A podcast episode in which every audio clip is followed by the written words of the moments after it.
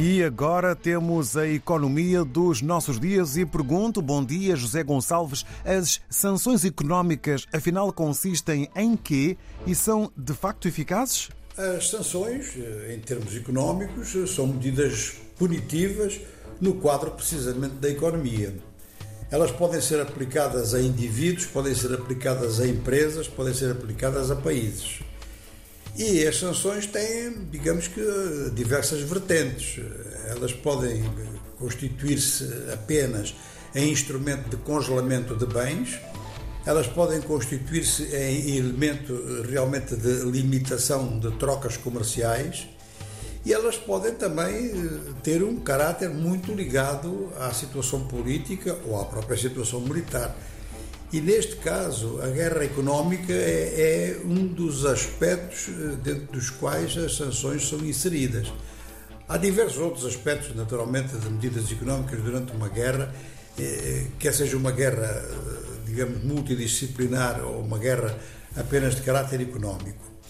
A questão é que, ao longo das últimas décadas, a política das sanções, a política dos embargos, a política dos congelamentos de bens, é, é algo que é, é muito corrente e os resultados esperados ou são muito lentos para, para emergirem ou nem aparecem.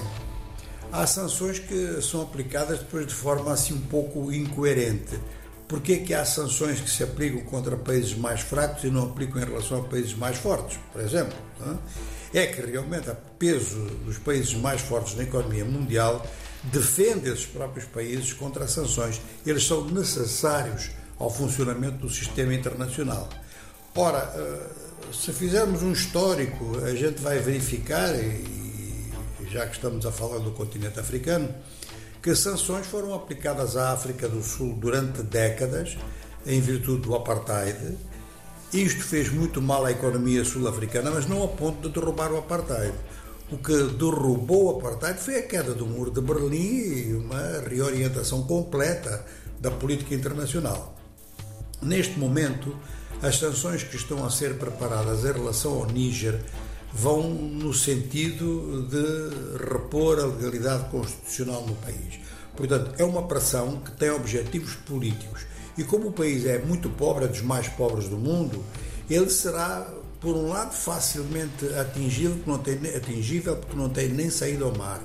Então, eh, os países que, eh, através dos quais eh, o Níger tem o seu relacionamento internacional, o seu transporte marítimo, se esses países fecharem as fronteiras, realmente fica em dificuldade. E é a mesma coisa que acontece com o Mali e com o Burkina Faso.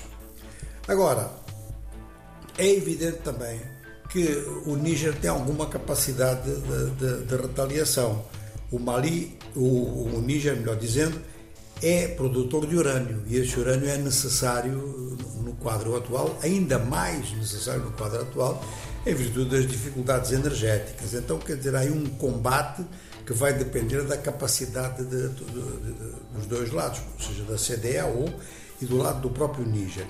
Mas o que é importante aqui considerar é que, às vezes, essas sanções que são aplicadas a grandes conjuntos económicos, portanto a países, são menos eficazes do que sanções aplicadas a indivíduos, indivíduos influentes. Por exemplo, se houver na camada dirigente do golpe eh, muitas figuras que precisem de viagens para o exterior constantemente, que além das suas funções no Estado, das suas funções nas Forças Armadas, têm interesses em negócios e eh, eh, essa dificuldade, desde logo, é, é, é, é, grave para eles. Mas o pior ainda é se têm, como devem ter, é muito provável que tenham, depósitos bancários no exterior e se isso for congelado. Aí realmente isto pode atingir mais o funcionamento de economias como a do Níger do que as sanções comerciais de tipo habitual. É que os Estados funcionam com agentes funcionam com altos funcionários, sobretudo.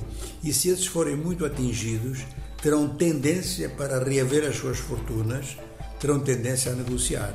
É claro que tudo isso depende de quem é que no Níger tem contas no exterior e quem é que no Níger tem fortunas importantes. Serão militares também? Essa é que é a pergunta. A economia dos nossos dias com o José Gonçalves na RDP África.